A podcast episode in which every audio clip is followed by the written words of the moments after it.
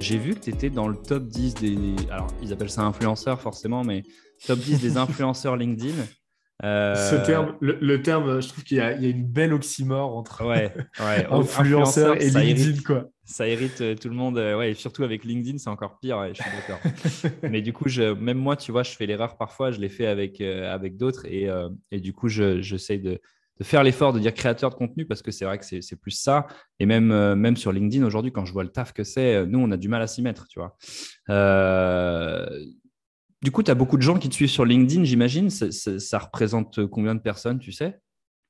Alors, euh, j'ai 55 000 personnes qui sont abonnées à mon profil. Ouais, mais ça ne dit pas combien te suivent.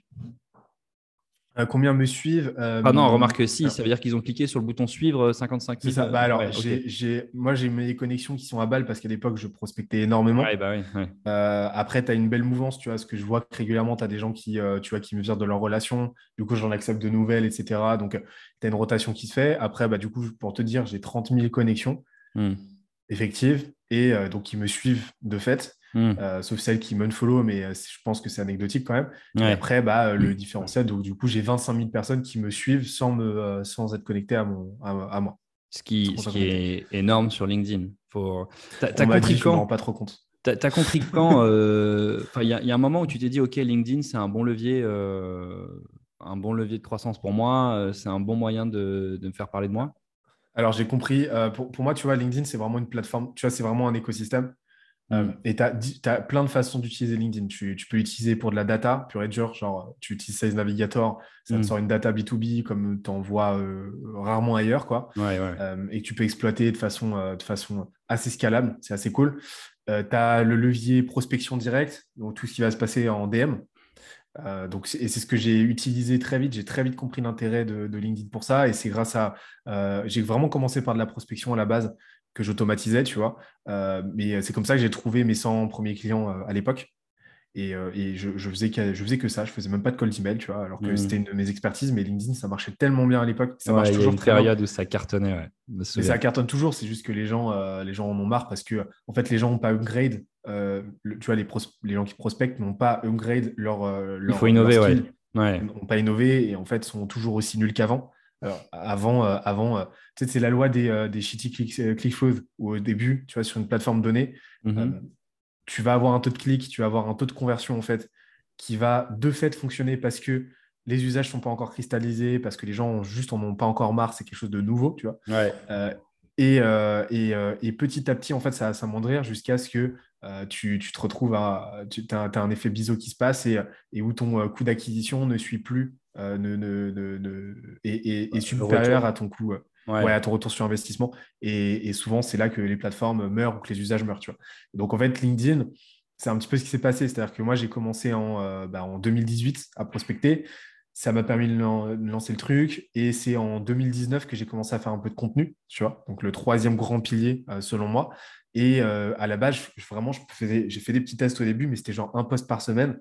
Et ce que je faisais, c'était à l'époque, tu sais, la mode des lead magnets où tu faisais, euh, ouais, euh, like et commente et je t'envoie mm. mon euh, contenu, tu vois. Et donc, je faisais ça. J'ai eu des premières, j'ai fait des, des belles, j'ai commencé par des belles bananes, tu vois, bien virales. À l'époque, j'avais fait genre, mon tout premier, j'avais fait 75 000 vues. C'était gigantesque à l'époque, tu vois. Mm. Je m'étais dit, waouh, c'est ouf, putain, j'avais jamais vu ça.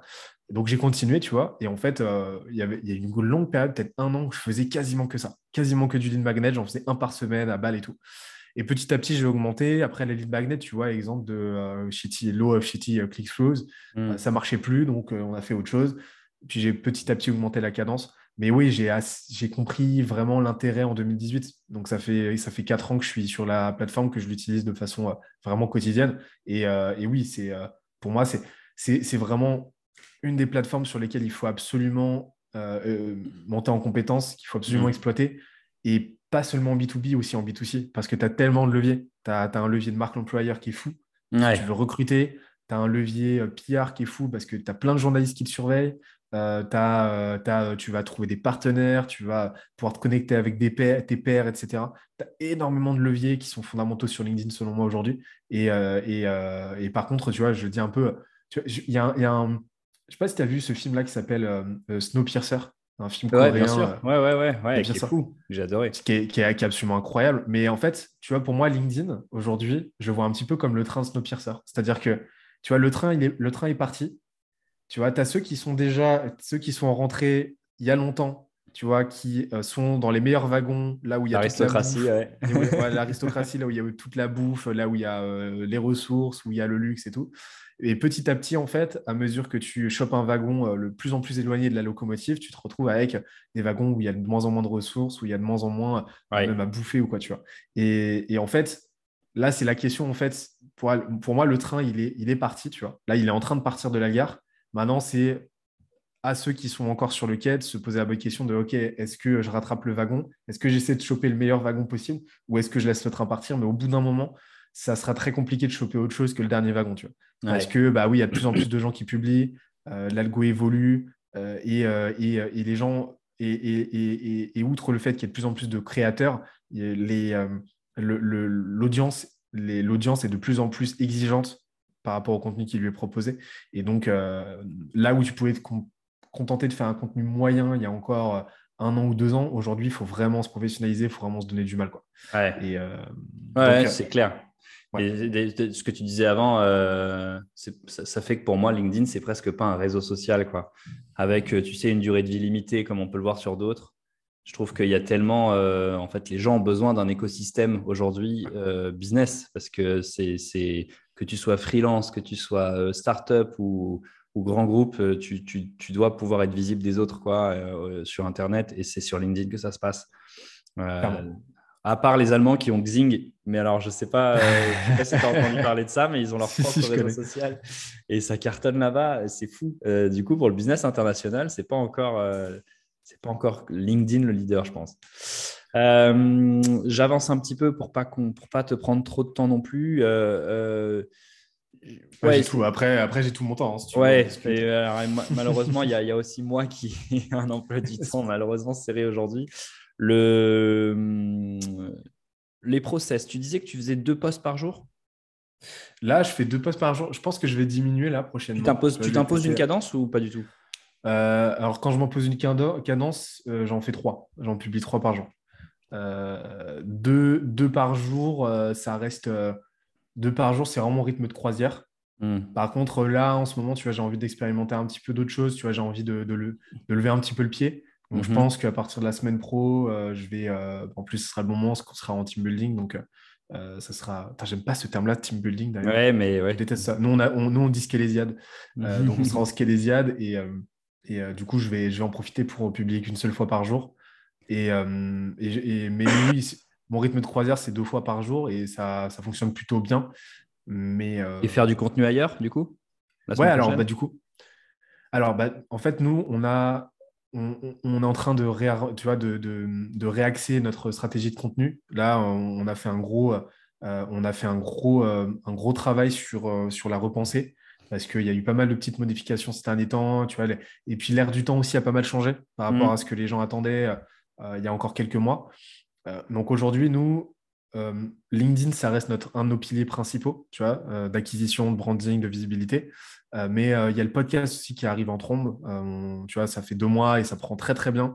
Et tu as aussi la newsletter. Donc, on a 20, on a 18 000, on a, on a 47 000 personnes en base et on a 18 000 inscrits, un mmh. peu plus, sur la newsletter. Tu vois, vraiment régulier, lecteur régulier. Donc, c'est cool. Euh, euh, et, là, on attaque avec euh, YouTube aussi. On a, on a fait des tests sur YouTube qui n'avaient pas été très concluants, mais là maintenant, on a compris le truc. Et donc, prochainement, une fois que le podcast sera sur son rythme de croisière, on va reprendre YouTube. Et donc, on aura un quadriptyque qui sera, qui sera sympa.